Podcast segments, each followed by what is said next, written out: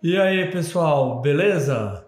Aqui quem está falando é Eduardo Gonçalves e vamos para mais um podcast Fisioterapia com Educação.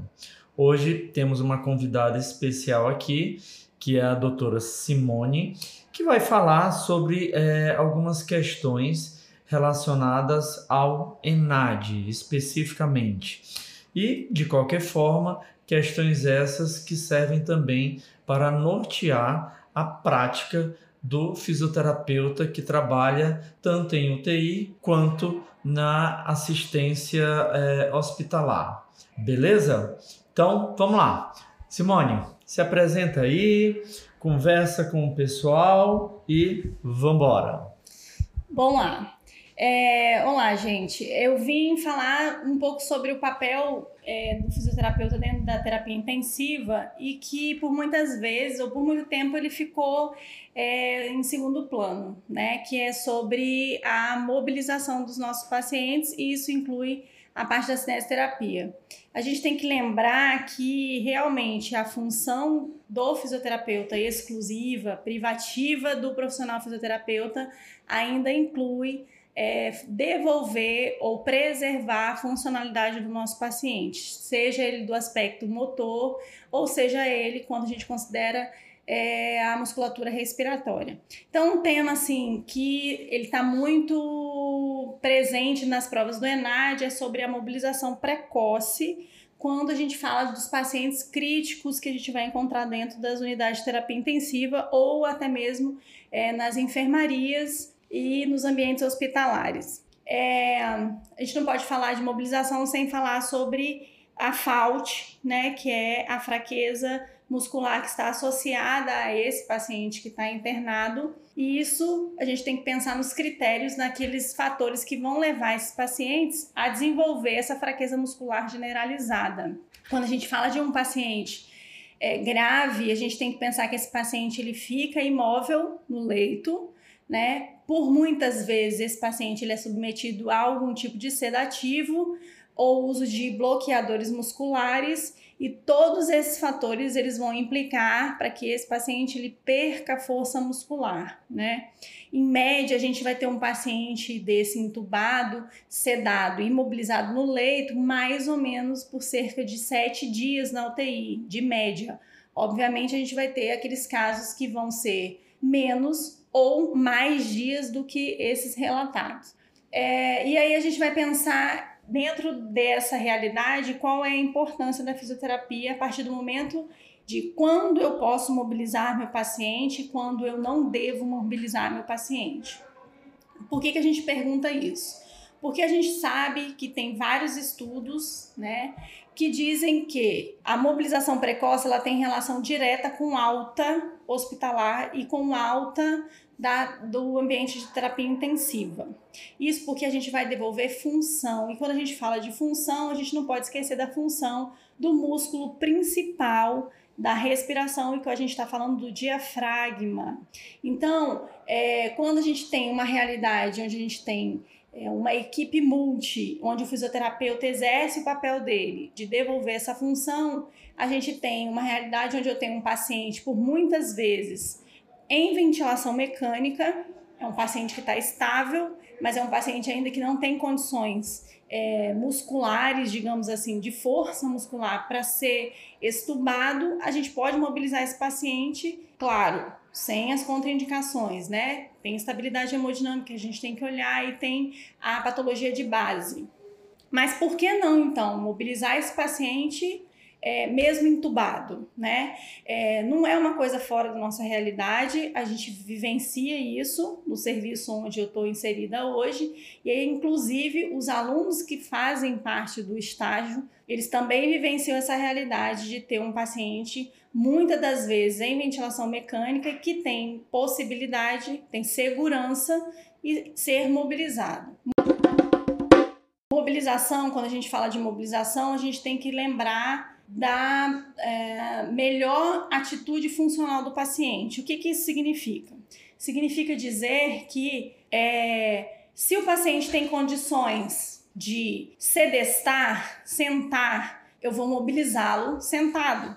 Se o paciente tem condições de ficar em ortostatismo, eu vou mobilizá-lo em ortostatismo. Se o paciente tem condições de deambular, eu vou deambular, né? Então, assim, a gente tem que pensar nesses fatores. Na segurança que envolve o ambiente em que eu vou estar mobilizando meu paciente e qual tipo de exercício e de mobilização cabe para esse determinado paciente.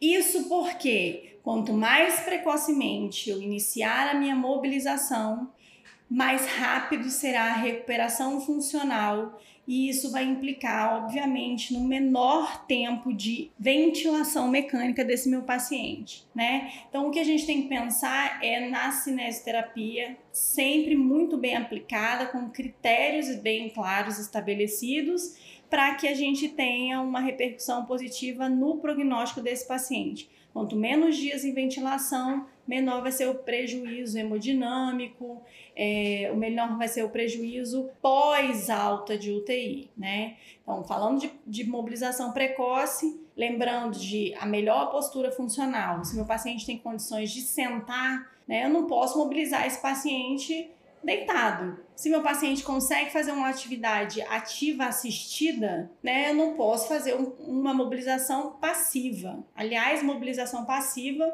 é utilizada em realmente casos onde eu é, não tenho possibilidade de utilizar outro recurso da fisioterapia, porque hoje o que mais se utiliza são é, os meios de eletroestimulação, mesmo com aqueles pacientes sedados para que ele consiga melhorar a sua performance muscular e ele consiga então ter condições de sair da ventilação mecânica.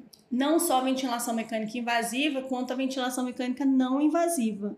A gente tem vários exemplos de pacientes que a gente vai utilizar a VNI associada a algum um tipo de cinesterapia, seja o PFIT, onde eu tenho uma marcha estacionária, seja é, o exercício resistido com ligas como o Teraband, seja é, o cicloergômetro, que a gente já também tem comprovações científicas que tem relação direta com a melhora da performance do diafragma. Obviamente, todos esses critérios eles têm que ser muito bem avaliados e a gente tem que avaliar é, a frequência cardíaca, a saturação e as condições clínicas gerais do nosso paciente. Todas as mobilizações que a gente for empregar é, com a fisioterapia. Tá? Então, mobilização precoce não é um tema, apesar de ter, é, ser falado muito atualmente, mas não é um tema é, atual, pelo contrário, é um tema que se fala há muito tempo e é um tema que a gente tem que refletir todas as vezes, porque mobilizar é sim uma conduta privativa do fisioterapeuta. Né? A gente fala muito em ventilação mecânica e se fala muito em outras condutas, mas privativo, quem pode fazer mobilização é o físio. Ventilação mecânica, o médico pode fazer, o enfermeiro pode fazer, mas o fisioterapeuta ele tem por obrigação profissional, digamos assim, de mobilizar seus pacientes, né? Com os critérios de segurança, a mobilização precoce bem aplicada, ela vai ter uma ação muito benéfica nesses pacientes, especialmente esses pacientes críticos. E a gente vai ajudar é, a abreviar o dia desses clientes dentro da unidade de terapia intensiva. Então vamos lá. É, um segundo assunto que nós vamos estar abordando é por, pelas questões do ENAD é a ventilação não invasiva, que é muito utilizada dentro da unidade de terapia intensiva. É um recurso que a gente considera como um recurso padrão ouro para determinados pacientes que vão entrar em insuficiência respiratória e aqueles pacientes que a gente consegue, né, dentro da, obviamente, pacientes que não sejam muito graves, que tem alguns critérios clínicos, nós vamos utilizar a ventilação não invasiva como primeira escolha para a gente reverter essa, esse quadro de hipoxemia. É, uma das patologias que a gente mais utiliza a VNI é o paciente de, que é acometido pela doença pulmonar obstrutiva crônica, que a gente chama de DPOC. A gente sabe que o DPOC é, ele tem um, um padrão que a gente pode chamar de fisiológico do DPOC, né, entre aspas, é que ele é um paciente hipoxêmico e um paciente hipercápnico. Quando esse paciente que vive nesse linear hipoxêmico e hipercápnico é, tem alguma injúria pulmonar, é acometido por uma pneumonia, por exemplo, ele vai agudizar esse quadro crônico, como ele não tem fibras elásticas, né, como ele tem uma restrição ali na sua ventilação, ele vai ter repercussões e uma delas sintomáticas é a insuficiência respiratória, né? Podendo ser até mista, não só pela hipoxemia, né? Não, como também pela hipercapnia. A VNI é de primeira escolha, lembrando que esse paciente DPOC é um paciente que tem uma fraqueza muscular, né? E é um paciente que, se a gente pensar em intubação, que é um paciente que vai ser de difícil desmame. Então, a VNI é a nossa primeira escolha.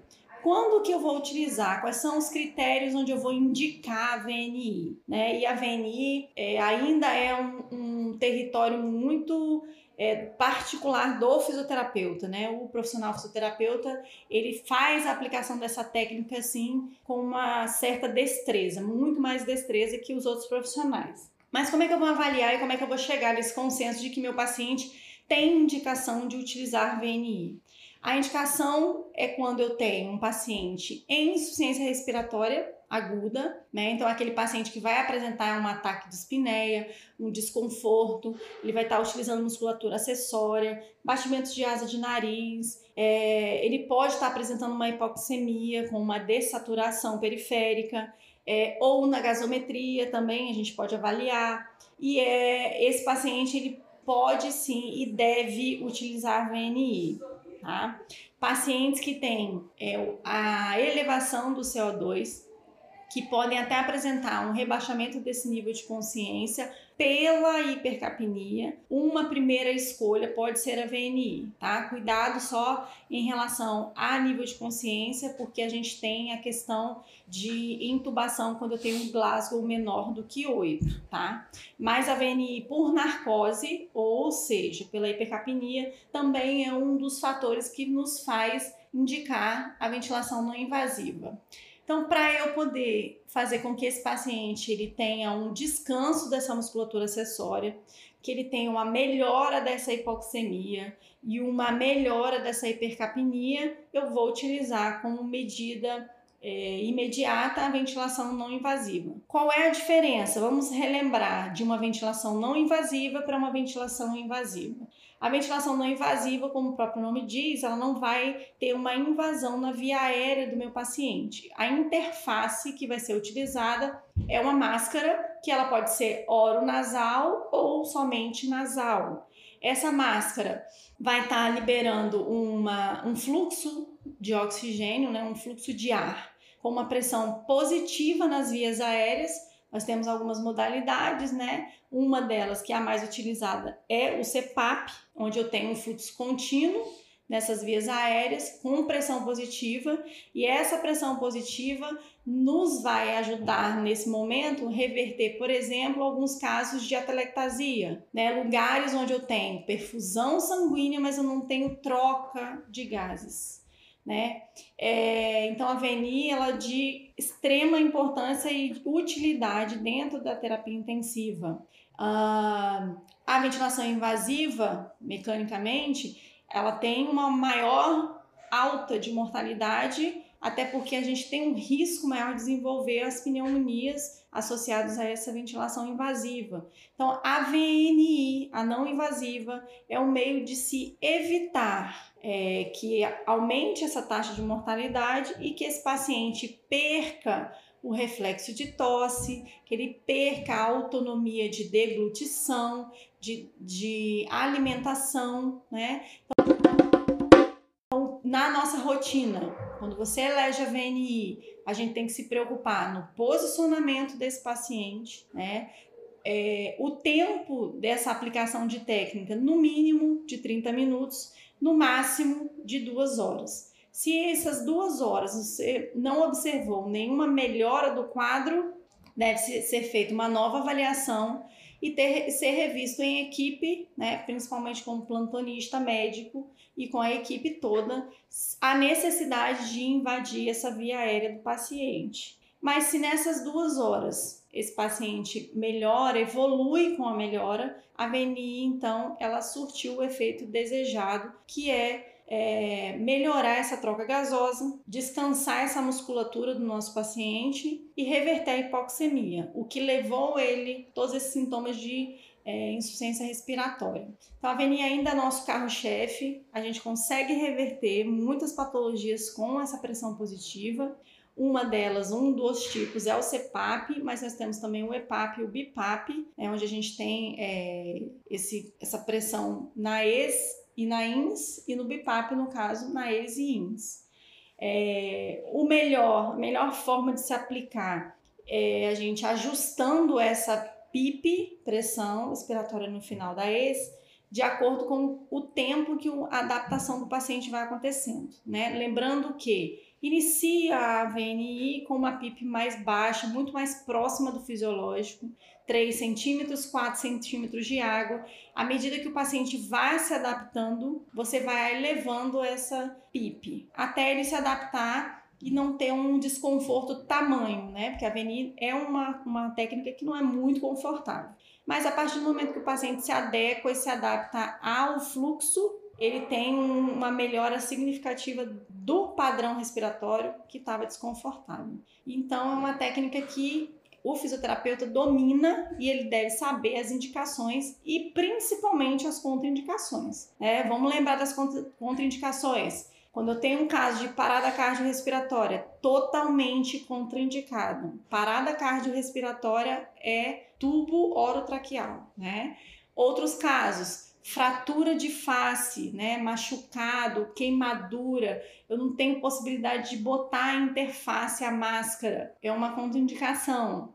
Paciente com nível de consciência muito baixo, como a gente falou, Glasgow menor que 8, também a gente tem que já se pensar em tubo orotraqueal e é, pacientes com hipoxemia refratária. O que é isso? Paciente que tem uma hipóxia e que a gente não consegue reverter com oxigenoterapia só com pressão positiva não invasiva. Né? Então a gente faz lá a relação da gasometria, viu que essa relação ventilação-perfusão está muito abaixo do normal, que nós lembramos que é 300, então eu tenho ali considerando uma SARA grave, abaixo de 150, abaixo de 100 você olha clinicamente, vê o raio-x do paciente e vê, discute em equipe se realmente a VNI seria o melhor, a melhor indicação.